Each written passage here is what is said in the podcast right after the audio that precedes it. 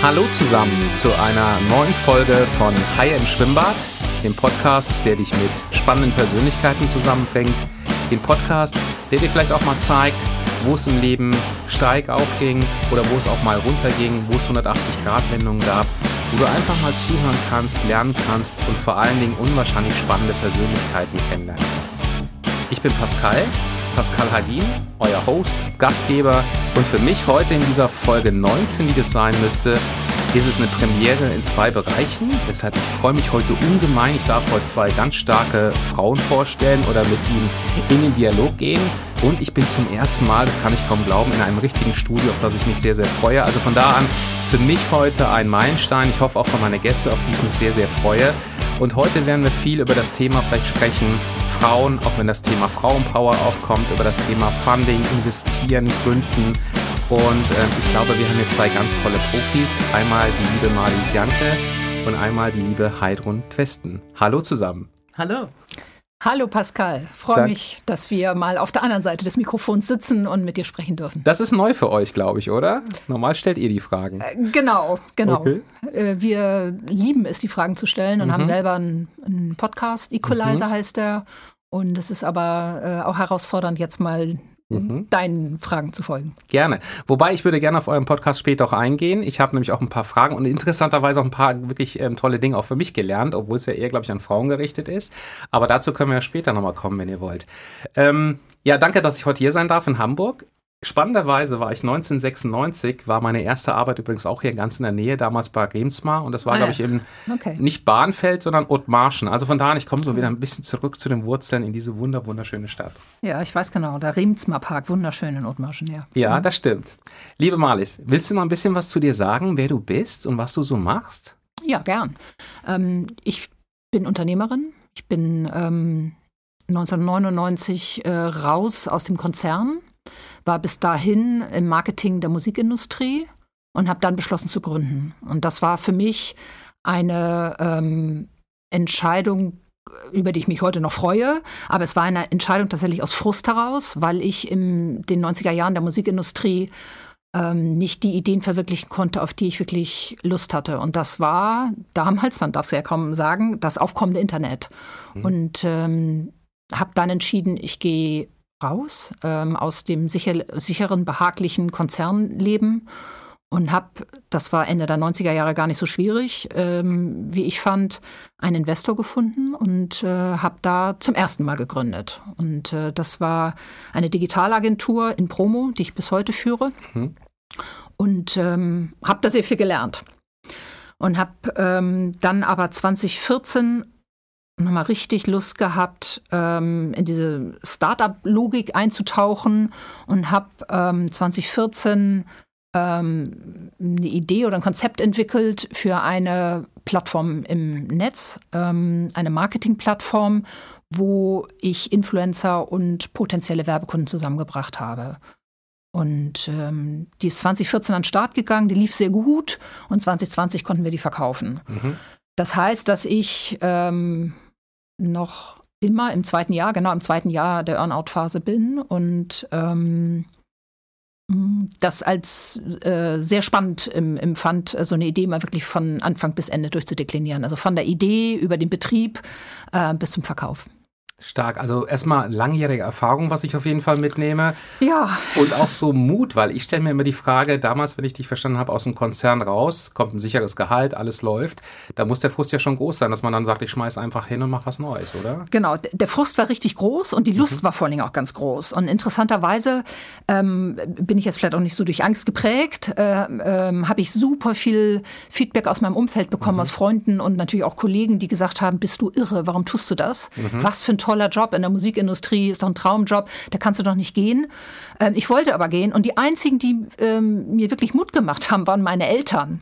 Und die haben nämlich zu mir den legendären Satz gesagt, Malis, mach das, und im schlimmsten Fall kannst du wieder bei uns einziehen. Was natürlich irgendwie der, der Brüller ist, wenn du, also ich war also so in meinen Zwanzigern, äh, ja. natürlich wollte ich bei meinen Eltern nicht einziehen, aber die haben damit so ganz indirekt, ganz klug dieses Scheitern auch äh, mhm. mit einbezogen und mir wirklich die Angst genommen. Und ähm, ich, also ich kann ja. nur sagen, für mich gehört dann eine Portion Naivität auch dazu und diese mhm. Naivität trägt auch. Und was auch ganz doll trägt, ist einfach dieses Brennen, dieses was ausprobieren wollen mhm. und dieses Internet, dieses Internet, wenn man es mal so sagen darf damals, hat mich ähm, total fasziniert und ähm, ich wusste, dass äh, die Szene, in der ich war, nämlich die Musikindustrie, ähm, ganz doll damit was zu tun haben wird. Mhm. Und mir war intuitiv klar, dass das, was da verweigert wurde, nicht richtig ist.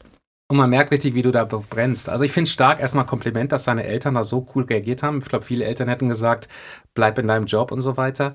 Aber es ist ja schon oft so, dass wir Menschen auch brauchen, die uns Anstöße geben. Und interessanterweise oft Freunde uns eher so ein bisschen zurückhalten. Deshalb ist das doch stark, dass das so geklappt hat damals. Ja, Weil wer weiß, wenn deine Eltern gesagt hätten, mach's auch nicht, was du dann getan hättest. Also ich bin äh, Mutter von zwei Töchtern und ich mhm. hoffe, ich bin genauso cool. Also muss ich ja. wirklich sagen, ich denke oft daran zurück, ja. wie meine Eltern reagiert haben. Und wer natürlich auch ein, ein toller Motivator war, war der Investor, mhm. der gesagt hat, bei dem, was du kannst aus der Musikindustrie, ähm, bei dem, was du willst, ähm, unterstütze ich dich und es klappt. Ja. Stark. Vielen lieben Dank, dass du uns da schon mal ein bisschen so einen Einblick in dein Leben gegeben hast. Liebe Heidrun, schön dich kennenzulernen. Möchtest du ja. ein bisschen über dich erzählen? Ja, klar, dazu bin ich ja hier. Ja, das stimmt. ähm, genau, du hast einen starken Humor, den du hast, wenn ich das mal so sagen ja, wie gesagt, ungewohnte Rolle, jetzt mal auf der anderen Seite zu sitzen. Ähm, ja, ich habe ähm, tatsächlich damals in England studiert, bevor ich anfing zu arbeiten, kam zurück nach Deutschland und hatte dann die Wahl beim internationalen ähm, Konsumgüterkonzern anzufangen, International Marketing Training zu machen. Oder bei einer ganz kleinen Agentur als sechste Mitarbeiterin einzusteigen, die damals schon Investor Relations gemacht hat, also Finanzkommunikation oder Kommunikation für börsennotierte Firmen. Und habe dann kurz überlegt, weil das International Marketing Genie war natürlich spannend mit, ich glaube, Aufenthalten in Madrid und London. Aber dachte dann so, pff, also das ist eine amerikanische Muttergesellschaft. Wann darf ich denn dann irgendwann mal was entscheiden? Jetzt erstmal zwei Jahre Trainee und danach musst du immer noch jede Entscheidung mit den USA abstimmen. Bin ich das? Und habe damals schon gesagt, nee, sorry, aber das kann ich mir einfach nicht vorstellen. Und ähm, bin dann äh, zu der kleinen Agentur gegangen und das war auch genau die richtige Entscheidung, weil kurz äh, nachdem ich da angefangen habe, ähm, ist in Deutschland was Spannendes passiert. Es wurde der neue Markt ins Leben gerufen, ein Börsensegment für Startups. Ähm, und äh, da wir sowieso schon sozusagen inhaltlich das Thema ähm, bedient haben, der Kommunikation für börsennotierte oder eben an die Börse gehende äh, Firmen, haben wir gesagt, äh, dann versuchen wir nochmal den Markt für uns aufzurollen und das war, da waren wir genau richtig vom Timing her und haben dann äh, die alle gleich bei den allerersten Börsengängen mitgemacht. Ähm, ich glaube, den allerersten habe ich auch tatsächlich gemanagt und es war sehr lustig, weil ich saß dann immer in diesen Meetings mit den ganzen unglaublich tollen Bankern von Goldman Sachs und den tollen Beratern von EY und PwC und den Mega-Anwälten von Hengeler Müller und wer auch immer, you name it war so äh, ähm, Mitte, Ende 20 und saß da drin und dachte so, oh Gott, wovon reden die eigentlich? Ähm, und habe dann immer abends, wenn ich dann irgendwann so um 11, 12 zu Hause war, nochmal nachgelesen, was dann eigentlich diese ganzen Themen bedeuten, über die wir da gesprochen haben. So beim nächsten konnte ich es dann aber schon. Mhm. Und ähm, ich musste ja zum Glück auch keine Rechtsberatung machen oder irgendwelche Bewertungen machen, sondern eben das, was äh, wir da gemeinsam entwickelt haben, kommunizieren. Und ähm, genau, das lief total erfolgreich, sodass diese kleine Agentur dann äh, sehr schnell gewachsen ist, äh, von sechs auf 60 Menschen so in, in drei, vier Jahren. Und ähm, da ich früh dabei war, ähm, durfte ich das mit aufbauen, bin dann nach drei Jahren Vorstand geworden. Also ich, ich glaube, eine der wenigen Frauen damals weit und breit, die ich überhaupt in so einer Position kannte. Und ähm, ja, bin dann so mit Ende 20 ähm, durch Deutschland und auch durch Europa gedüst und habe da irgendwelche älteren weißen Männer beraten, ähm, wie sie ihre Firma an die Börse bringen. Und genau, habe dann nach sechs Jahren aber entschieden, äh, da das zu beenden, weil der Startup Spirit weg war und ich festgestellt hatte, ich ähm, mag lieber näher noch am Kunden sein und auch kleinere Einheiten ähm, und habe dann eine eigene Firma gegründet. Lustigerweise zwei Wochen später dann festgestellt, dass ich offensichtlich auch eine Familie gegründet hatte und hatte aber schon Mitarbeiter, Kunden und ein Büro und so und konnte also nicht zurück und das andere äh, war ja dann eben auch da und dann haben wir äh, gemeinsam beschlossen, mein Mann, damaliger Mann und ich und meine, meine Eltern, dass wir das schon alle zusammen hinkriegen. Und ähm, genau, also auch da wie bei Malis, äh, mhm. die Eltern waren ganz, ganz starke Unterstützer und haben gesagt, wir haben dich so erzogen und jetzt ziehen wir auch mit. Mhm. Und genau, und dann ähm, genau, habe ich die, die eigene Firma, die Impact heißt und die ich auch immer noch habe und äh, die auch immer noch aktiv ist und arbeitet, ähm, hochgezogen und wir haben im Prinzip das Gleiche gemacht. Es gab, gab keine Börsengänge mehr, weil 2000 gab es ja einen ziemlichen Crash. Daran mhm. werden sich vielleicht noch einige erinnern. Die Dotcom-Bubble war das eigentlich. Die Dotcom-Bubble ist geplatzt, genau. Und alle haben damals zu mir gesagt, bist du wahnsinnig, mhm. jetzt in diese Situation hinein zu mhm. gründen? Mhm. Und habe ich gesagt, wieso? Äh, gar nicht, weil die mhm. Firmen, die an der Börse sind, müssen alle weiter mhm. Kommunikation machen, haben aber vielleicht ein bisschen weniger Geld dafür. Insofern statt bei dem total etablierten Premium-Anbieter, wo ich vorher war, zu arbeiten, kommt doch einfach zu mir und zahlt nur 80 Prozent, aber im Prinzip mhm. für die gleiche Qualität. Und mhm. das hat auch total gut funktioniert. Ja. Ähm, genau, und ich habe parallel auch immer schon, also seit 30 Jahren äh, in dieser Startup-Szene ähm, mich bewegt, habe ähm, Damals gab es schon Smart Home Anbieter, äh, die es aber nicht geschafft haben, weil es gab keine Smartphones. Die waren zu früh eigentlich. Die waren zu früh, ja. genau. Es war schade, weil wir haben auch versucht, für die äh, Investoren zu finden, also mhm. vorbörslich. Ähm, ist uns aber nicht gelungen. Ähm, heutzutage würde man darüber mhm. lachen. Aber ja, es war eine sehr spannende Zeit und ich habe eben damals ähm, auch schon angefangen, Startups zu beraten, ähm, zu mentoren, äh, mal hier und da ein bisschen zu investieren. Ähm, genau, und jetzt ähm, mache ich nach wie vor das ganze breite Spektrum, also berate nach wie vor große Unternehmen bei ihrer, die schon an der Börse sind, bei ihrer mhm. Kommunikation, berate Startups, berate ähm, einzelne Gründer, investiere hier und da. Aber ich suche mir die Leute selber aus, in die ich investiere. Also mhm. Also man braucht mich nicht anzurufen, um mich zu fragen, ob ich bei einem investieren möchte. Mhm. Das funktioniert nicht. Funktioniert insgesamt nicht in der Szene. Also man braucht immer einen Kontakt. Also okay. Netzwerk eigentlich, das, was Sie auch bei euch im Podcast ja, glaube ich, immer genau. wieder Genau, also das nennt ja. sich in unserer Szene warmes Intro. Mhm. Ne? Also das heißt, wenn mir jetzt, mich jetzt Malis anrufen würde und sagen, ja, ich weiß, du interessierst dich für die und die Branche und ich kenne da einen Start-up-Gründer, mhm. der ist super, ähm, willst du dich mhm. mit dem unterhalten? Dann würde ich sagen, ja, mache ich. So, und wenn der sich aber jetzt bei mir über LinkedIn meldet, dann, also da kriegt man halt so viele Anfragen, äh, das kann man gar nicht abdecken. Und will man auch nicht, weil wenn ich mich jetzt mit einem Startup intensiver beschäftige, mhm. dann dauert das halt ziemlich lange. Und das mache ich jetzt ja nicht mit jedem. Also das heißt, Kann ein Filter. Ja. Auch eine Empfehlungsbasis. Und ich, war, ja. ich wollte dich aber nicht unterbrechen, aber ich meine, das finde ich mit dem Netzwerk. Ich werde oft gefragt zum Beispiel, wieso ich so ein starkes Netzwerk habe. Und ich sage immer, Netzwerk baust du auch nicht auf mit Freunden, wenn du es nicht brauchst. Und ich tue mir immer schwer, wenn Menschen auf mich zukommen, nach zehn Jahren, Pascal, ich habe mal eine Frage an dich. Das ist so ein bisschen das, dass man sich einfach gegenseitig die Bälle zuspielt, vielleicht auch. Mhm. Ja, das kann auch mal passieren, finde mhm. ich. Also ähm, Ne, es, also ich hatte es gerade, ich war jetzt gerade am Wochenende in München beim Freund, der, den ich auch wirklich seit 25 oder 30 Jahren kenne, der jetzt seinen 50. Geburtstag nachgefeiert hat mhm. nach Corona.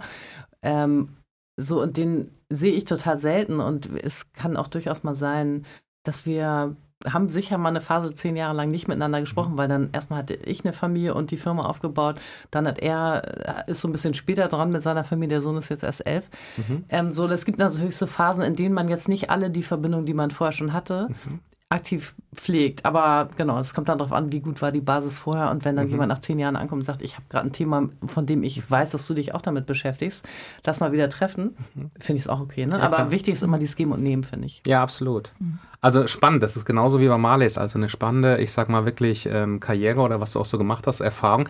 Was mich mal interessiert, wenn wir zu eurem Podcast kommen, Equalizer. Da habe ich in einer Folge aufgenommen und da würde ich gerne verstehen, ob ich das richtig wahrgenommen habe wie sich eigentlich so, und das klingt jetzt blöd, wie ich sage, aber die Rechte der Frau in den letzten 10, 20 Jahren verändert haben, was für mich immer so ein bisschen spooky ist. Also ich glaube, in den 50ern durften Frauen dann erstmalig ihr eigenes Geld so nach dem Motto ähm, mhm. bestätigen. Ich glaube, das war mhm. ein Konto. In den 70ern, glaube ich, durfte man gemeinsam einen Mietvertrag unterschreiben. Das klingt zwar so weit weg, aber eigentlich ist es ja eine es ist nicht weit weg. Und dann guckt man so zurück.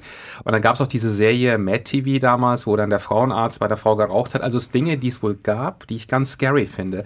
Wie ist das für euch in 20 Jahren? Ähm, wie, nehmen, wie haben euch Männer damals wahrgenommen? Und wie werdet ihr heute wahrgenommen? Gibt es da eine Veränderung in dieser Welt? Also witzigerweise, wenn ich jetzt, also ich bin heutzutage total für Quoten, weil es nicht anders mhm. geht. Aber damals, also für mich war es so, ich komme jetzt nicht aus irgendeiner äh, Familie, wo irgendwelche Bundespräsidenten schon mhm. immer am Abendstisch saßen oder mhm. irgendwelche DAX-Vorstände oder so, sondern einfach ganz normale, mhm. ganz normales Elternhaus. Und ich habe für mich selber festgestellt, ich kann es total schaffen. So. Und mhm. als ich dann äh, Vorstand wurde, dachte ich so, ja, pf, wir brauchen keine Quoten. Ich habe es ja auch mhm. geschafft. So. Und ich hatte auch nie ein Thema mit Männern. Also ich habe immer also ich habe auch nie das Gefühl gehabt, ich wurde jetzt äh, irgendwie sexual harassed oder so. Mhm. Ich habe es immer, du hast vorhin Humor angesprochen, ich habe es immer Witz, als Witz genommen. Mhm. Und wenn mir jemand an den Hintern gefasst hat, dann hat er eine an die Backe gekriegt. Mhm. So, also das ist immer so ein, auch da so ein Play gewesen. Und ich hatte nie Schwierigkeiten damit. So, Mhm. ich habe aber dann mit der Zeit auch gelernt, hinzugucken und festgestellt, es sind eben nicht alle Frauen 1,85 so wie ich, erstens, und nicht alle so, haben nicht alle so eine Schnauze wie ich und sind vielleicht ein bisschen schüchtern, haben aber trotzdem unheimlich viel zu bieten und gerade auch in Konstellation mit Männern viel zu bieten. Und das hat für mich dazu geführt, dass ich äh, inzwischen total für Quoten bin und dass ich auch diesen Frauen helfen will, besser gehört zu werden und vor allem auch den Mut zu fassen, ins Risiko zu gehen.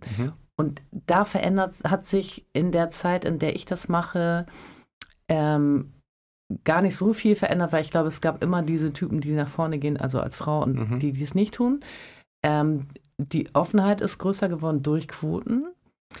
Und ähm, die Frauen haben sich verändert. Also es wird, früher war es wirklich ganz oft so, dieses Bitchy, ne, du bist erfolgreich und siehst gut Mhm. aus, deswegen rede ich jetzt auf gar keinen Fall mit dir und du kriegst auch meinen Deal nicht, weil du bist toller als ich. Das war ganz oft sowas, was unter Frauen viel bescheuerter gespielt wurde als unter Männern. Und heutzutage ist es eine größere Unterstützung, ähm, Super.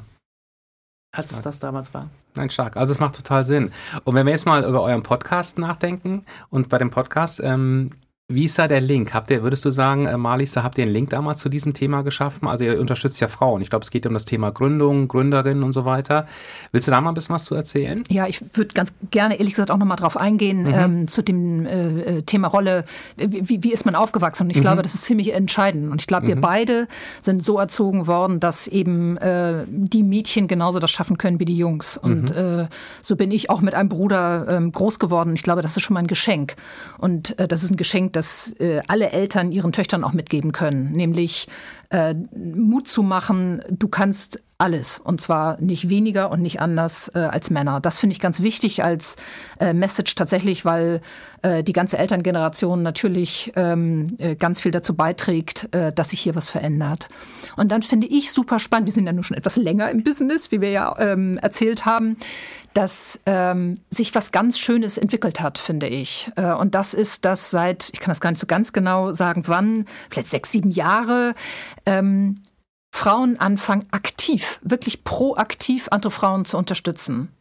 Und das ist etwas, was ich am Anfang meiner Karriere oder wir beide vermutlich nicht so erlebt haben. Äh, diese diese Bitchy-Nummer, die Heidrun schilderte, die kenne ich persönlich jetzt ehrlich gesagt gar nicht so.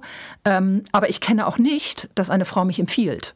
Und das hat sich verändert. Und das finde ich äh, ehrlich gesagt ganz großartig. Und äh, ich habe äh, es ein, zwei Mal erlebt, die wirk das war wirklich so eine Erweckung für mich, wo ich dachte so, wow, diese Frau hat mich bei einem ihren Kunden reingebracht ins Spiel. Und eine andere Frau hat mich als Ersatz auf die Bühne gebracht, weil sie nicht sprechen konnte. Und das ist, finde ich, eine äh, Entwicklung, die, die sich, die super ist und äh, die wirklich gewachsen ist. Und das ist überhaupt nicht gegen Männer, 0,0, ähm, sondern das ist einfach endlich, dass die Frauen geschnallt haben, gemeinsam sind wir stark und gemeinsam ähm, ähm, können wir uns auch helfen. Und in dieser gesellschaftlichen Veränderung ähm, möchte ich oder möchten wir was beitragen, dahingehend, dass der Podcast vor allem auf Frauen fokussiert. Selbstverständlich haben wir auch sehr gerne männliche Hörer und freuen uns, dass du, Pascal, das auch die das mal angehört hast. Sehr gerne. Ähm, es ist aber vor allem gerichtet an Frauen, ähm, deshalb, weil wir äh, natürlich sehen, dass äh, der Startup-Markt hochgradig männerdominiert ist und ähm, nur, mm, wie wir finden, vernichtend geringer äh, Prozentsatz von 17 Prozent der Startups nur von Frauen gegründet werden. Und ich glaube, dass es da ganz viel auch um Mut geht und um fehlende Role Models geht. Und die Logik von Equalizer, unserem Podcast, ist, Gründerinnen auf eine Bühne zu stellen und ähm, sie nach ihren Erfahrungen zu befragen, nach ihren Tipps zu befragen, ähm, um damit äh, den Gründerinnen, die Gründerin ein Stück weit eine Bühne zu bieten, aber auch äh, vor allen Dingen den Hörerinnen Mut zu geben. Um einfach zu starten, um einfach zu machen. Weil ich hatte noch eine andere Zahl gelesen. Ich glaube, nur ein oder zwei Prozent des sogenannten VC, also Venture Capitals, fließt dann wahrscheinlich auch in, ich sag mal, in die Firmen. oder? Ja. Eigentlich, das heißt ja 100 Prozent maskulin, mehr oder weniger. Muss man ja so, ja, wenn also, man sich die Zahl anguckt, leider Wenn du ja. die Zahl genau anguckst, dann ist es ein Prozent des weltweiten Venture Capitals. Also das mhm. variiert mhm. immer so ein bisschen. Jedes Jahr ändert es sich ein bisschen mehr. Sagen wir zwischen ein und drei mhm. Prozent. Geht an All-Female-Teams. Mhm. Insgesamt 10 Prozent geht an All-Female und gemischte Teams. Das heißt 90 Prozent, und mhm. die Zahl finde ich noch schlimmer, des weltweiten Venture Capitals geht an Typen. Und ich meine, ich liebe Männer, mhm. Malis auch. Also, aber das Gewicht ja. passt halt nicht. Es ist überhaupt nicht ausgeglichen. Das ist, und ist. Es gibt dafür viele Gründe, mhm. aber leider ist tatsächlich der wesentliche mhm. Male Bias. Ist es übrigens mein Eindruck. Ähm, ich habe das Gefühl, in den letzten Jahren kommen aber immer mehr Frauen auf die Bühne. Also zum Beispiel wir in unserer Firma. Es gab dann das Startup ähm, AirUp zum Beispiel. Das wurde, glaube ich, auch. Ich glaube, Lea Jüngst heißt sie, meine ich, wenn ich mich nicht irre. Oder damals ähm, Sextoys Amorelie. Ich glaube, das war mhm. so Sophie, an Sophie Kramer. Also in ja, meiner Sophie Wahrnehmung, genau, in meiner Wahrnehmung werden es immer mehr Frauen. Also merkt man jetzt, dass so langsam Speed hochgeht oder ist das nur meine Perception eher? Also die Zahl der 17 Prozent hat sich nicht wahnsinnig geändert. Also okay. es ist immer mal ein halbes Prozent hoch oder runter. Okay. Was sich geändert hat, und das hast du auch gesagt, ist die Bühne. Mhm. Also wenn du jetzt ein Startup mit einem gemischten Gründungsteam bist und schlau bist, dann schickst du die Frauen auf die Bühne, weil mhm. die kriegen mehr Öffentlichkeit. Mhm. Und die Männer zum Venture Capitalist, weil da kriegen Männer mehr Geld. Mhm. Ah, okay, also wird diese Rolle gespielt. Interessant. Und wie ist das im Bereich Role Model, was du vorhin hattest, Marlies? Ähm, nutzt ihr auch Mentoren, Coaches, die zum Beispiel das euch, euch unterstützen oder wo ihr auch sagt, Mensch, die stelle ich jetzt einfach mal einer Dame an die Seite, der vielleicht hilft, bringt Menschen zusammen? Ist das auch so ein Thema? Ja, also ich finde insgesamt ist Mentoring ein großes Thema, Coaching mhm. vielleicht auch, aber ich finde vor allen Dingen Mentoring. Mhm. Und äh, wir sind beide aktiv äh, in Mentoring-Programmen, mhm. ähm, sei es beim, bei Acceleratoren, äh, sei es, äh, ich mache zum Beispiel morgen Abend eine Session bei Mentor Me. Mhm. Ähm, das finden wir klug und auch wir, ja, als wir mhm. äh, uns entschlossen haben, den Equalizer-Podcast zu starten, mhm. war unser erster Impuls, äh, uns doch einmal Hilfe zu holen, die uns ein bisschen trainiert und ein bisschen, mhm. bisschen hilft. Und das haben wir auch äh, so gemacht und ähm, das macht natürlich Sinn. Absolut. Und wenn man nochmal jetzt ähm, auf den Podcast bei euch kommt, ich habe gesehen, ihr bringt jetzt auch bald ein Buch raus, ähm, das glaube ich jetzt im Mai auf den Markt kommt. Richtig. Ist das so ein bisschen dann äh, die Summe? Ich habe gelesen, zumindest wenn ich es verstehe, ihr habt ja viele, viele Interviews geführt, viele tolle Menschen kennengelernt. Das heißt, ihr bringt euer Wissen von den Interviews und wahrscheinlich eure langjährige Erfahrung, würde ich vermuten, damit zusammen. Ja, genau, richtig. Also das Buch war zuerst da, muss man ganz ehrlich sagen. Oder, ähm, Ach, vor also dem Podcast, schon, okay. Ja, ähm, ich habe schon mehrere Bücher mhm. geschrieben bei Springer Gabler und der mhm. Kontakt war ganz gut da. Und Heidrun und ich ähm, äh, hatten uns ein Konzept erdacht für das Handbuch für Gründerinnen. Mhm. Ähm, zugegebenermaßen ähm, hatte Heidrun äh, mehr Euphorie, das Buch zu schreiben. Ich hatte die Euphorie, einen Podcast zu machen. Und ähm, äh, mich hat das, das Format Podcast schon seit ewigen Zeiten gereizt und ähm, dann haben wir ziemlich schnell festgestellt, dass das Konzept super ineinander mhm. spielt und zueinander passt. Und ähm, wir die Frauen, die wir im Podcast interviewt haben und mhm. recorded haben, dann natürlich wunderbar zitieren können und auch porträtieren können in dem mhm. Buch. Und was ja wieder hilft, ich sag mal, wenn man das dann nochmal nachliest. Wobei, ich hab, ihr hattet ja auch einen männlichen Gast, glaube ich, im Podcast, ja, ich, oder? Wir, wir wollen ja auch Männer nicht ausschließen, weil ja, ja. gerade auf der, also dadurch, dass sie gerade auf der Investorenseite mhm. ähm, ja ein deutliches Übergewicht mhm. haben, ist es natürlich auch zu, wichtig zu wissen, mhm. also A, die so ein bisschen aufzuwecken, indem mhm. man tiefer reinfragt, warum investiert ihr denn so wenig in Frauen? Ähm, und auf der anderen Seite ähm, auch, genau, einfach mhm. die, die Gründe dafür zu finden und sie eben zu etwas anzuregen. Und das Buch, ähm, weil du es eben gefragt hast, war so, also ich berate ja auch viele Startups mhm. und so, aber es ist ja alles immer, und das ist so ein bisschen auch so der Hintergrund für beides. Ähm, du kannst nicht alle beraten. So, und du kannst natürlich, also wenn du jahrzehntelang Erfahrung in so einem Bereich hast mhm. und kannst dann, hast dann eine Möglichkeit, das ähm, irgendwie zu kondensieren, sodass möglichst viele das lesen können und eben auch gar nicht nur mhm. Gründer, sondern auch Studentinnen. Das war für mich so eine ähm, totale Motivation zu sagen, hey, da kann ich das alles mal aufschreiben mhm. und kann das einer ganz breiten, also hoffentlich breiten, wissen wir ja noch nicht, Community zur Verfügung ähm, ja. stellen, die dann ähm, davon motiviert werden im einfachsten Fall und tatsächlich auch schon sehr viel praktische Hinweise dazu bekommen können, ähm, wie das eigentlich geht. Also das ist mhm. wirklich deswegen auch ein Handbuch geworden, weil es ganz wichtig für mich war oder für uns war, ähm, auch viel Tipps mitzugeben. Also welche mhm. Links, wo muss ich hingehen, was sind so die Steps. Ne? Oder wenn man jetzt mhm. heute ähm, die Gründerin äh, anschaut, mit der wir heute schon einen Podcast aufgenommen haben, um 8 Uhr, was wir nie machen würden, mhm. wenn das nicht eine ganz, ganz tolle Frau wie die auch schon wirklich richtig PS auf die mhm. Straße gebracht hat, die ich schon äh, seit vier Jahren kenne, also mhm. ihre ganze Startup-Journey miterlebt habe und die ähm, natürlich auch nicht jeder neuen Gründerin jetzt zur Verfügung stehen kann, um mit der zwei Stunden lang zu mhm. diskutieren und ihr Tipps zu geben. Die hat jetzt ihre Tipps im Equalizer geteilt Super. und damit kann es natürlich theoretisch jeder hören. Ja. ja. Klingt nach einem Baukasten ein ja, bisschen, ne? Ich würde noch mal ganz gerne was zu den Männern sagen. Natürlich laden wir auch Männer ein zum Gespräch, denn mhm. es ist ja völlig unstrittig, dass diese ja noch männerdominierte äh, Branche coole Männer hat, die mhm. cooles Insiderwissen haben und das wollen wir ja haben. Also das mhm. Ziel ist wirklich nutzwertig zu sein für Gründerinnen. Mhm. Und ähm, solange uns die Männer sympathisch sind und wir mhm. sie als cool erachten, mhm. laden wir sie herzlich gerne ein. Also klingt für mich stark nach Synergien und nicht nach Silos. Also ihr wollt Absolut. verbinden. Das ist ganz klar Fall. das Ziel. Ne? Unbedingt. Also wir machen Diversity und wir sind auch für Diversity. Mhm. Nur am An muss man natürlich äh, sag ich mal, die im Moment noch schwächere Seite, mhm. die braucht halt erstmal Unterstützung. Also ich glaube, diese 17 Prozent Gründerinnen, gut, das, äh, ne, das geht ja nicht um Gründerinnen insgesamt, weil wenn du insgesamt guckst, wie viele Menschen gründen in Deutschland mhm. Unternehmen, dann ist es fast paritätisch. Es geht nur um Start-up-Gründerinnen. Also das heißt, diese schnell wachsenden, mhm. technologieorientierten ähm, Unternehmen, die auch einen sehr großen Markt haben, der eben größer als 5 Milliarden weltweit mindestens ist. Ähm, nur die betrifft das und ich glaube, diese 17 Prozent Gründerinnen, die haben ganz viele verschiedene Hintergründe und ich glaube, das wird sich organisch entwickeln. Aber was sich nicht organisch entwickeln wird und kann, mhm. weil es am Ende des Tages auch um Machtthema geht und um ein altes Überzeugungsthema und um Perception-Thema, ist diese Kapitalvergabe. Mhm. Ja, weil diese Investoren sind halt daran gewöhnt, Männern zuzuhören. Und wenn ein männlicher Mann einen Pitch macht, um Geld zu kriegen, dann sagt er, ich habe den größten Markt und das geilste Produkt und wir sind sowieso die tollsten. Mhm. Ja? Und gleicher Pitch von der Frau sagt, ah, wir haben da einen interessanten Markt für uns definiert. Ähm, wir glauben, wir kriegen es auch echt mhm. gut hin und unser Produkt ist auch schon ziemlich weit. Ist die gleiche Geschichte. Also aus Frauensicht sagt, hat die genau das gleiche gesagt wie der Typ, nur eben als Frau.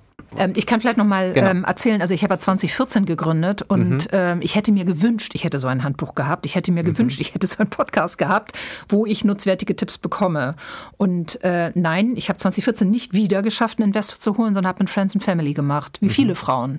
Und ähm, aus der Erfahrung heraus äh, habe ich auch großen Spaß, das aufzubereiten und mhm. ähm, entsprechend der Generation nach mir zur Verfügung zu stellen. Und ich finde es wirklich toll, dass ihr, ich meine, ihr gebt ja euer ganzes Wissen eigentlich frei. Also von da an, das heißt, ihr gebt unwahrscheinlich, naja. aber ihr gebt einen Baukasten, was ich ja. wirklich klasse finde. Und das ist, finde ich, das Tolle, was ich immer auch, wenn ich mit Menschen zu tun habe, sage, äh, investiert in Bücher, investiert in euch selber, weil ihr könnt so viel Wissen von anderen Menschen aufsaugen, versucht es zu verstehen. Deshalb, ähm, ich freue mich auf das Buch und ich werde das Buch auch auf jeden Fall lesen, freue ich mich schon drauf. Was mich mal dabei interessiert ist, habt ihr Vorbilder? Also ich gebe mal ein Beispiel. Für mich ist zum Beispiel so als Gründerin, das werdet ihr lachen, Sarah Blakely. Also das ist für mich so eine, eine, eine Ikone, die finde ich stark, weil sie damals diese Geschichte hatte, sie ist von Haus zu Haus, von Xerox oder sie hatte damals, mhm. glaube ich, Faxgeräte verkauft und so weiter und hat dann diese Firma aufgebaut. Habt ihr Vorbilder in irgendeiner Form, wo ihr sagt, die finde ich einfach toll, die haben was mega Geiles gemacht? Wir gucken uns beide gerade an. Also ich muss, äh, ähm, ich muss vielleicht dazu sagen, ich habe ähm, nie einen männlichen Chef in meinem ganzen Leben gehabt, aber ich habe eine Chefin gehabt und mhm. die hat mich fast sozialisiert im Berufsleben. Und mhm. die würde ich tatsächlich als ein Vorbild betrachten. Und ansonsten die Power und Unerschrockenheit meiner Mutter. Mhm. Tatsächlich. Ich kann jetzt keine großen Namen nennen, die man kennt, aber das sind Menschen, die mir natürlich extrem mhm. nah waren, die mich, glaube ich, auch extrem geprägt haben mhm. und wo ich wirklich sagen muss, die haben also da fand ich auch nicht alles gut, muss mhm. man jetzt vielleicht auch mal sagen, mhm. Klammern dahinter. Aber vieles, äh, was ich ähm, klasse fand und was ich auch persönlich weitergeben will. Also ich sagte mhm. ja schon eingangs, äh, ich habe zwei Töchter und ich erwische mich selber immer dabei, mhm. finde ich mich gerade selber cool oder mhm. ähm, entspreche ich überhaupt noch dem Vorbilder, nach dem ich ähm, leben möchte. Aber das zeigt auch eine starke Selbstreflexion bei dir. Das heißt, du guckst ja schon immer wieder mal in den Spiegel und sagst, okay, ich gucke Hoffentlich, mal. Pascal, hoffentlich. Ja, ich glaube schon. Alleine, wenn du schon ansprichst, zeigt ja, dass du dich damit beschäftigst. Also von da an stark. Wie ist es bei dir, Heidrun? Ähm, bei mir ist es so, ich komme aus einer sehr ähm, weiblich geprägten Familie, mhm. weil meine Mutter ähm, vier Schwestern hat mhm. und mein Großvater ist schon relativ früh gestorben und meine Oma musste also in den schwierigen Zeiten so mhm. noch Kriegs Ausläufer und äh, Nachkriegszeit dann fünf Töchter alleine so durchkriegen. Und ähm, das war aber für uns nie oder in, in, in meiner Familie nie was Schweres. Also mhm. es gab immer eine große Leichtigkeit und ein großes Anything Goes. Also mhm. das, das habe ich tatsächlich so, ähm, sag ich mal, von meiner Oma, meiner Mutter, meinen Tanten mhm. so mitbekommen. Das ist einfach so der Family Spirit bei uns gewesen. Also insofern Role Model, sagen wir, im, im mhm. weiteren Sinne ähm, waren die alle. Und dann habe ich gerade überlegt, also tatsächlich ein, ein, berühmtes Role Model für mich ist auch keine Frau. Mhm. Also würden mir jetzt auch Frauen einfallen, ne, von äh, Schriftstellerin über ähm, Unternehmerin so, aber wenn mir dazu mal einfällt, ist Barack Obama, weil ich finde, der hat auch so aus nichts mhm. einfach was Großartiges geschaffen und ich bin ja eben sehr geschichtenorientiert in, in mhm. jeder Hinsicht. Und wenn ich, ich finde, der hat allein mit der Kraft des Worts äh, mhm. äh, schon so viel bewegt. Also es gibt viele Leute, die kritisieren ihn für alle möglichen Sachen, aber ich mhm. finde, der hat einfach äh, von der Stimmung her ähm, einen ganz großen Shift äh, mhm. entwickelt, ähm, der dann natürlich erstmal eine Gegenbewegung hatte mit dem Typen, der nach ihm kam. Mhm. Aber das ist für mich ein großes Vorbild, weil er eben auch ohne, ohne Background ähm, mhm. eine wahnsinnige Entwicklung gemacht. Und dafür habe ich immer eine große Achtung und deswegen auch das Unternehmertum. Mhm. Und die anderen Role Models, die mir jetzt immer noch täglich neu begegnen, mhm. sind eben auch junge Gründerinnen, mhm.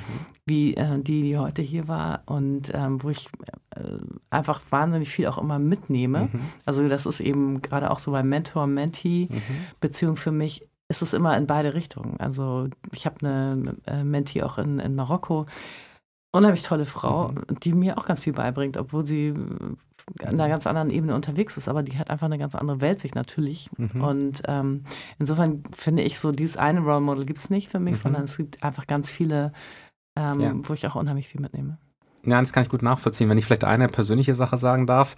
Ähm, meine Frau zum Beispiel hat elf Geschwister wow. und ähm, kommt aus Portugal und sie ist für mich in dem Fall ein Role Model, weil sie hat ganz anders gelernt, mit Geld, mit Ressourcen umzugehen, mit einem mhm. ganz anderen Umfeld. Also ich lerne von ihr zum Beispiel heute viel mehr, wie man auf Geld achtet, auf viele Dinge. Und ich glaube, das hat sie durch ihre Familie, durch die Umstände natürlich erlernt. Also elf Geschwister, das ist eine ganze Menge. Und deshalb bin ich da voll bei dir, Heidrun, dass ich sage, man nimmt von verschiedenen Menschen auf. Jetzt haben wir bei Hai im Schwimmbad immer auch so ein bisschen das Thema, es klingt hart, aber scheitern, mal auf die Nase fallen. Habt ihr mal was, wo ihr sagt, das wollt ihr mit uns teilen?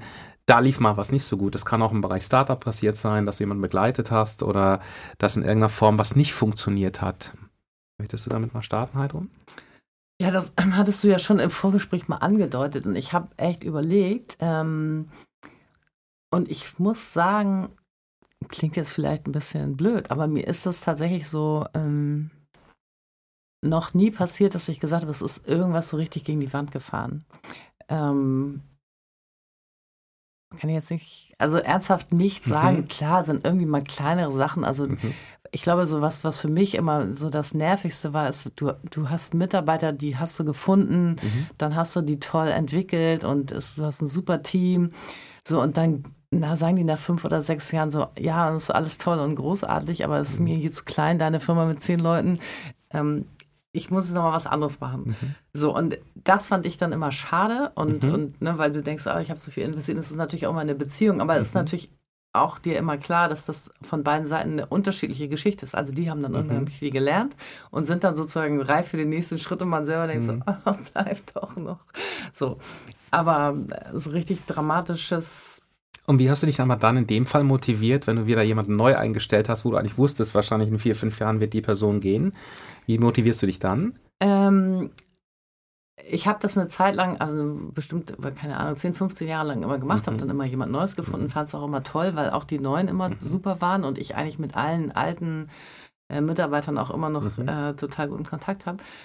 Und am Ende des Tages hat es bei mir dann dazu geführt, dass ich gedacht habe, ich bin jetzt irgendwie schon so lange dabei und äh, kann, ähm, sag mal, mhm. vieles, ähm, sagen, kann viel Beratung machen, mhm. wo du natürlich ganz andere Honorarmodelle machst, als wenn du jetzt irgendein Produkt entwickelst oder irgendein Produkt mhm. für Kunden machst oder ein Projekt für Kunden machst. Und habe dann tatsächlich ähm, für mich entschieden, dass ich dieses Mitarbeitersuchen gar nicht mehr machen will und habe jetzt ein virtuelles Team aus anderen Unternehmern, Selbstständigen, mhm. die ähm, für mich arbeiten. Ich habe jetzt noch eine äh, Kollegin, die mhm. direkt bei mir ähm, angestellt ist und ansonsten arbeite ich mit einem inzwischen aber auch seit zehn Jahren bestehenden Team mhm. von lauter Selbstständigen zusammen, was unheimlich viel Spaß macht, weil wir natürlich auf Augenhöhe mhm. sind, auch wenn ich jetzt vielleicht den Kundenkontakt mhm. Habe oder die sozusagen die Rechnung stelle und dann am Ende des Tages das mhm. Geld verteile ist die eine Seite und das andere ist eben, dass ich persönlich einfach viel Beratung mache, wo ich dann einfach äh, irgendwelche Vorstellungen, Geschäftsführer, Firmen berate. Das ist eben ein anderes Geschäftsmodell geworden. Okay. Ja, aber danke dafür. Ich, ich überlege gerade so ein bisschen, ich muss es einmal laut überlegen, ob wir vielleicht beide ähm, nicht so riesige Risiken eingegangen sind, dass wir wirklich von so einem Knallscheitern mhm. äh, erzählen mhm. können. Bei mir waren es auch eher ähm, Sachen, wo ich gegen, gegen eine Wand gelaufen bin. Das eine hatte ich schon erzählt, dass ich in der Musikindustrie mit meinen ähm, Ideen nicht weiterkam mhm.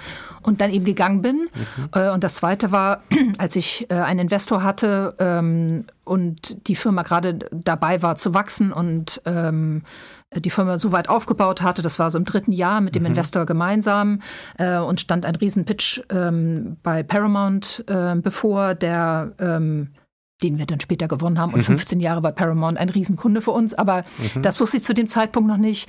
Ähm, und zu dem Zeitpunkt wurde ich schwanger. Und ähm, der Investor mir ins Gesicht sagte, ähm, das finde ich nicht witzig, weil, äh, Zitat, Frauen verlieren die Hälfte ihres Gehirns bei der Geburt. Das Original, hat er nicht, das ja, hat er nicht gesagt. Doch, Zitat okay. kann ich, äh, äh, es hat er nicht nur einmal gesagt, von daher mhm. wir hören vielleicht Leute zu, die dieses Zitat auch kennen. Mhm.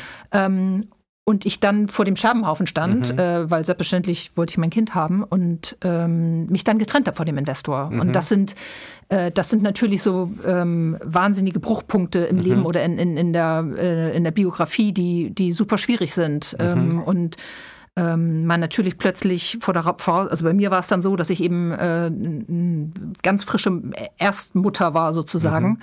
Und ähm, dem Investor dann seine Anteile abgekauft habe und plötzlich 100 mhm. Prozent der Firma hatte, was ich eigentlich gar nicht, mhm. was gar nicht meine Intention war. Und das sind natürlich die Momente, die wirklich schwierig sind und wo, wo ähm, man eben auch lernen muss, mhm. durchzuhalten und zu sagen, äh, okay, das läuft jetzt hier gerade völlig anders, als ich mhm. dachte. Mhm. Ähm, will ich einen Bruch machen und aufhören oder ziehe ich weiter durch? Und ähm, Offensichtlich ja. hast du es durchgezogen ja. und weitergemacht. Genau.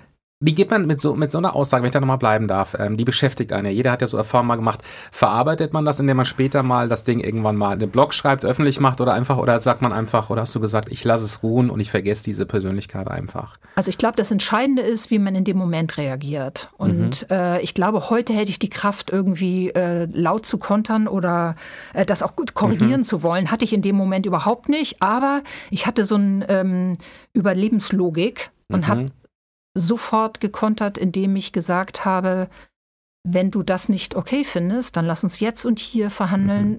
zu wie viel äh, mhm. äh, zu welchem Preis mhm. ich deine, Proz äh, deine Prozentsätze an der Firma bekomme. Mhm. Wir haben wirklich an dem, in dem mhm. Restaurant, äh, in München war es, ähm, dann darüber verhandelt und haben einen mhm. Notartermin gemacht. Ähm, ich habe das aber jetzt nicht die letzten 20 Jahre hundertmal erzählt. Mhm. Das nicht.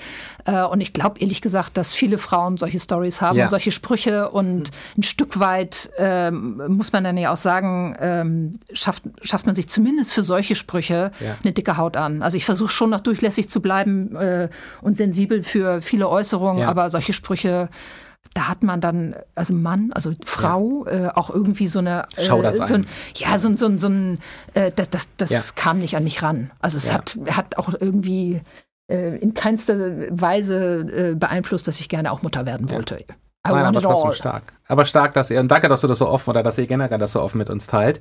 Und ähm, das sind immer die Momente, wo sich wahrscheinlich viele dann auch 20 Jahre später, die das mal gesagt haben, denken, mein Gott, aber das sind einfach ähm, immer die Geschichten, die das Leben ein bisschen schreibt. Danke, dass ihr das teilt.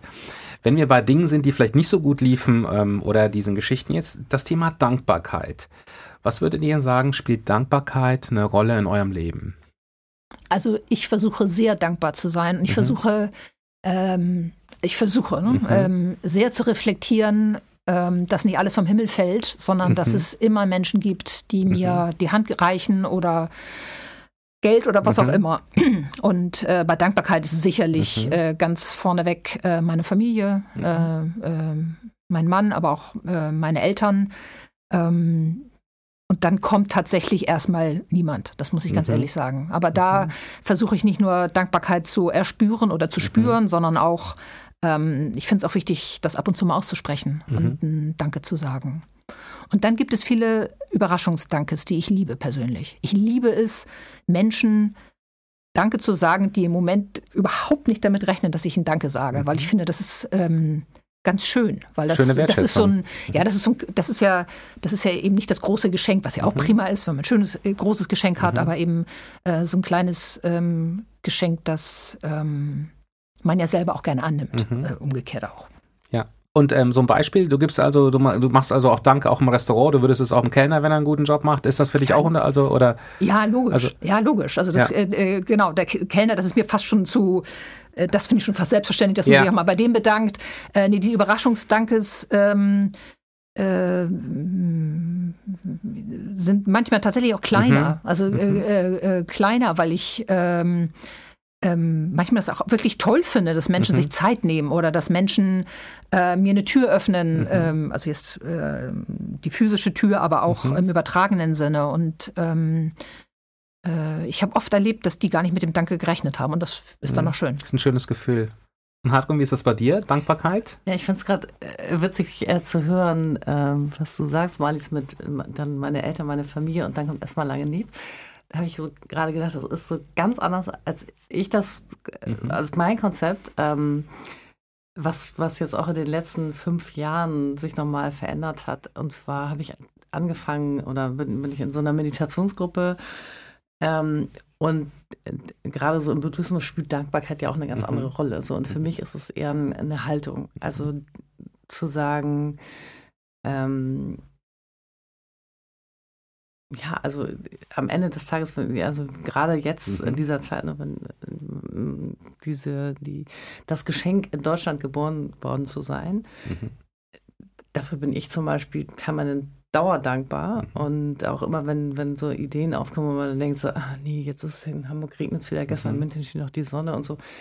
Äh, da ist bei mir jetzt immer ganz schnell die Dankbarkeit da dafür, dass ich in Hamburg leben kann oder mhm. was auch immer. Also das bezieht sich jetzt gar nicht nur auf Wetter mhm. und sonst was, sondern einfach Dankbarkeit dafür, dass mir so viel frei und offen steht, ähm, was ich nutzen kann. Oder auch eine Dankbarkeit dafür, ähm, dass die Natur dann doch noch mhm. mitmacht, trotz allem, was wir ihr so schon angetragen mhm. haben in der letzten Zeit. Also für mich ist Dankbarkeit so ein Konzept, was ähm, ich gelernt habe, auch so durch die äh, Meditation, die Beschäftigung mhm. mit dem ganzen Thema, dass einfach nur die Haltung selber auch aktiv einzunehmen, dankbar zu sein, mhm. eher als zu kritisieren, etwas ist, was selber mhm. glücklicher macht. Und Absolut. tatsächlich auch diese Beispiele, die, ähm, also diese Überraschungsdankes, die gibt es mhm. bei mir auch und die finde ich, das finde ich auch ganz toll. Also mhm. zum Beispiel ähm, morgens an, um die Alster zu joggen und da im Sommer die Müllmänner zu sehen, die diese ganzen Einmalgrills wieder von den Wiesen aufsammeln. Mhm. Und dann da an, also im Vorbeilaufen sich bei denen zu bedanken, damit rechnen die gar nicht, weil die meisten mhm. Menschen ja dazu tendieren, so Müllmänner gar nicht zu sehen. Also die machen da so ihren Job und so und man, also kenne ich von mir auch, die mhm. nimmt man dann gar nicht so wahr, weil die gehören irgendwie so zum Umfeld mhm. Dazu, ne, so wie die Autos oder die Häuser oder die Bäume. Also mhm. die sind einfach da, wo sie ihre Arbeit tun und deswegen nimmt man sie nicht so wahr. Aber dann doch mal bewusst innezuhalten mhm. und zu sagen, hey toll, danke, dass ihr das hier aufräumt äh, mhm. und sozusagen das wieder schön macht für heute Abend, wenn die nächsten Leute ihren Grill da auspacken wollen. Ähm, und das ist etwas, wo ich gar nicht weiß, wie toll die das finden, aber das ist für einen selber unheimlich schön, ähm, diese Dankbarkeit auszudrücken, ähm, statt da so achtlos vorbeizulaufen. Also ja. es ist etwas, was sofort mhm. das eigene Herz erweitert. Und äh, das, das ist für mich, Dankbarkeit ist etwas, mhm. was mhm. eben in alle Richtungen gut wirkt. Das ist so wie Liebe, ne? Mhm. Je mit mehr Leuten man das teilt, desto mehr wird es mehr eigentlich. Wird es. Ja. Genau. Also erstmal schön, wow. Also ich denke gerade ähm, auch an das Thema Perspektive. Ich gebe euch ein Beispiel. Ich bin seit einem Jahr im Ehrenamt in einem ambulanten Kinderhospiz und am Anfang dachte ich, ich gebe so Respekt. viel. Eigentlich lerne ich viel mehr. Mhm. Also und genau was du sagst oder was ihr gesagt habt, man bekommt viel mehr zurück und es gibt Perspektive, wenn man so aufsteht und dann ähm, sieht man, Mensch, anderen Leuten geht es vielleicht viel besser und dann sagt man, stopp, genau, du bist in einem tollen Land geboren, du bist gesund. Mhm. Du hättest auch auf diesem Planeten landen können und ein paar deiner Sinnesorgane hätten nicht funktioniert. Und ich glaube, das immer wieder. Was ich spannend fand, gerade nochmal das Thema Meditation. Ähm, ich habe übrigens vor dieser Folge mich gerade an die Araltankstelle gestellt und habe zehn Minuten meditiert auf Atmung geachtet. Sehr gut. Ich mache das seit kurzem und ich habe das Gefühl, mir geht es seitdem besser. Ich nehme zwar nicht wie eine Droge, nehme auch keine Drogen, aber es irgendwie verändert es die Haltung. Wie ist aus eurer Sicht so das Thema Achtsamkeit, Meditation wichtig, auch genau in dem Bereich, den ihr macht? Wie würdet ihr das beschreiben? Also wir sind beide, glaube ich, Fans äh, der Meditation. Äh, ich mache das auch seit einigen Jahren. Ähm, und auch sehr regelmäßig. Ich zwinge mich da allerdings auch manchmal zu. Also es ist Mhm, jetzt nicht ich so, dass ich morgens aufstehe und sage, yeah, jetzt meditiere ich, sondern Mhm. das versuche ich wirklich in so einen ähm, täglichen Rhythmus Mhm. zu bringen. Äh, und äh, ich halte das für immens wichtig und es tut Mhm. mir ähm, wirklich gut und äh, ist ein Teil der Achtsamkeit, die ich versuche Mhm. zu leben. Ja. Stark. Und wie ist das bei dir, Heidrun? Ja, total wichtig, wie ich es eben schon beschrieben habe. Und für mich ist es so, also die Grundlagen, gerade wenn du jetzt buddhistisch meditierst, sind ja immer, also und ich, genau, meditieren kannst du ja auch so. Und für mich Mhm. ist es wichtig, dass es einen spirituellen Teil hat. Also dass es irgendwie eingebunden ist in, ähm, Weltanschauung, Geisteshaltung, Mhm. wie auch immer.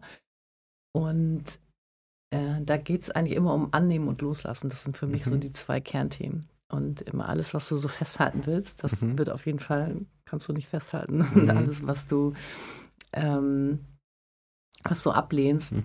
ähm, wird trotzdem bei dir bleiben. Ja. So, und äh, sich das dessen, also das weiß man als Mensch Mhm. eigentlich, weil man das impu also, ne, intuitiv, unterbewusst immer schon so erlebt hat. Ähm, und äh, wenn du dich mit Buddhismus und eben mit Meditation beschäftigst, dann, Mhm. dann liest du das in diesen ganzen Büchern, wo du- die liest du so durch und denkst so, ja, weiß ich alles schon, ach ja, Mhm. stimmt, klar und so weiter. Sondern fängst es aber an anzuwenden. Mhm. Und dabei verändert sich tatsächlich auch das Gehirn und, Mhm. und, und eben wie du die Dinge siehst. Schaffst Mhm. du dann nicht immer. Ne? Also Mhm. Buddha sagt ja, du bist nach zwei, frühestens nach zwei Leben wirst du erleuchtet. Da Buddha Mhm. aber nicht an die Auferstehung glaubt, ist klar.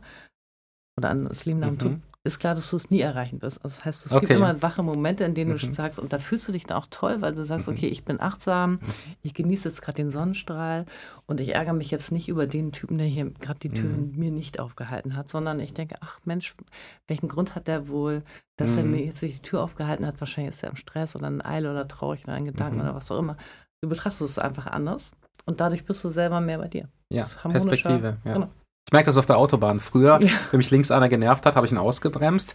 Heute sage ich, ich weiß nicht, ob der eine schwangere Frau auf dem Tisch Genau. oder auf dem, Mhm. Sitz hat oder ob er einfach auf Toilette muss. Gibt es ja auch mal, Mhm. dass du auf der Autobahn bist. Ich finde in dem Zusammenhang, wenn ich das noch abschließend sagen darf, das Thema Atmung so wichtig. Also ich merke, Mhm. ich fliege nicht gerne. Wobei es ein Glaubenssatz, den sollte ich ändern. Und ähm, merke dann aber, wenn ich atme, bin ich sofort im Ich und ich habe das Gehirn für einen kurzen Moment ausgeschaltet und danach bin ich cooler. Also für mich ist so Meditation, Atmung, ich bin ein blutiger Anfänger, aber ich will nur sagen damit, das verändert bei mir unwahrscheinlich viel. Und was ich von euch lerne, da seid ihr ja auch wieder Lichtjahre voraus. Vielen Dank dafür. Wir haben, glaube ich, auch ein paar Jahre einfach äh, schon mehr das gelebt. Kind mehr gemacht. You never know, you never know. Vielen Dank, das war erstmal super spannend. Ich habe ja immer so zum Schluss immer noch so eine Frage, die ich immer wieder stelle. Und ähm, Marlies, ich fange es mit dir mal an. Es ist immer die Frage, wann hast du zum letzten Mal was zum ersten Mal gemacht? Wann habe ich zum letzten Mal, nein, wann habe ich zum Zum letzten, letzten Mal, was zum ersten Mal was zum gemacht? ersten also was Mal ganz gemacht. Neues, Was wo du ganz sagst, Neues. Komfortzone komplett. Ja, also abgesehen vom Podcast, den Mhm. wir ja auch zum ersten Mal gemacht haben, Mhm. ähm, habe ich mich auf die andere Seite begeben und mich getraut, ähm, als Beirat Unternehmen äh, zu betrachten. Also Mhm. nicht mehr selber in der Macherinnen- und äh, Gestalterinnen-Position zu sein, sondern von außen zu beobachten und äh, auch eine etwas kontrollierende Rolle einzunehmen. Und ähm, stelle fest, dass mir das großen Spaß macht und ähm, dass es ist, was ich mehr machen möchte. Zum ersten Mal, aber dann auch mehr machen möchte. Und das mache ich jetzt seit einem Jahr bei drei Unternehmen und das ist äh, immer noch neu äh, und toll. Ähm, ja, aber war für mich zum ersten Mal auf die Seite zu wechseln. Stark. Wie viele Stunden schläfst du eigentlich bei dem, was ihr alles so macht? Also Ich schlafe ganz viel. Okay. Ich bin ein Mensch, der auf seine acht Stunden äh, tatsächlich acht gibt. Phänomenal. Und auch das ist Achtsamkeit. ja, Ähm, ja, doch, stark. Danke, dass du das mit uns geteilt hast. sehr gern. Heidrun, wie ist es bei dir? Was war das letzte oder was hast du zum ersten Mal gemacht in der letzten Zeit? Kann ich dir gar nicht so sagen, weil das ist irgendwie so ein bisschen Lebensprinzip bei mir, dass ich Mhm. ständig was zum ersten Mal mache, Mhm. ähm, weil ich tatsächlich jemand bin, der sich auch recht schnell langweilt. Mhm. Und ähm, genau, Podcast natürlich habe ich zum ersten Mal gemacht. Ähm, tatsächlich, äh, genau. Ansonsten, Buch geschrieben? Ist das Buch auch was Neues? Und dann nee, hast du auch schon ich habe schon, also ich habe noch kein ganzes Buch geschrieben, aber ich habe aber schon viele mhm. Kapitel in Büchern geschrieben und eben, ich schreibe jedes Jahr mehrere Bücher, nämlich mhm. Geschäftsberichte. Also mhm. das ist jetzt für mich nicht so das Neue und ich schreibe insgesamt ja. viel. Ich, genau, doch, das ist vielleicht was, ich habe äh, vor zwei Jahren tatsächlich was ganz Neues angefangen, nämlich Gedichte zu schreiben. Mhm. Ähm, das war auch immer schon in mir, aber irgendwie mhm. gab es so einen Impuls, das dann auch mal rauszulassen. Also ne, vorher habe ich auch mal gedacht, so, ja, nee, also mhm. ich bin jetzt kein, äh, kein Dichter und so, aber dann habe ich einfach mal mhm. angefangen und ähm, was für mich damit ganz eng zusammenhängt, ist das, und damit würde ich auch gerne schließen, das passt mhm. eigentlich ganz gut, das, was wir von allen, allen, allen, die wir interviewt gehört haben, einfach machen. Einfach machen. Ganz tolle Abmoderation. Vielen, vielen Dank, ihr beide. Ja, das waren, ich würde sagen, ich habe jetzt nicht auf die Uhr geschaut, 45 Minuten, 50 Minuten, ich weiß es nicht. Mir hat das Gespräch mit den beiden Damen echt mega Spaß gemacht. Eingangs habe ich gesagt, starke Frauen, die ich jetzt noch stärker erlebt habe bin mega inspiriert, wenn ich gleich nach Hause fahre und wir haben viel gehört über das Thema Gründen, über das Thema Netzwerken, über das Thema sich gegenseitig zu helfen, ähm, über das Thema die Wichtigkeit des Umfelds der Eltern, wie Eltern eine prägende Rolle spielen können mit einer positiven Lebenseinstellung. Das Thema, wie man auch an sich selbst arbeitet, über Meditation und vielleicht ein bisschen neben dem Thema Corporate und ähm, ich sag mal Funds und so weiter auch in den Bereich der Gesundheit investiert dass man einfach immer wieder lernt und dass man sich immer wieder weiterentwickelt. Ich bin super dankbar, dass ich mit euch beiden sprechen durfte, habe ganz viel gelernt und wenn ich die Folge nachbearbeite, werde ich noch so viel Neues von euch hören. Vielen, vielen Dank, liebe Marlies, vielen, vielen Dank, liebe Heidrun. Es war mir eine Ehre, heute hier zu sein, mit euch sprechen zu dürfen. Danke. Herzlichen Spaß gemacht. Danke. Danke, Pascal.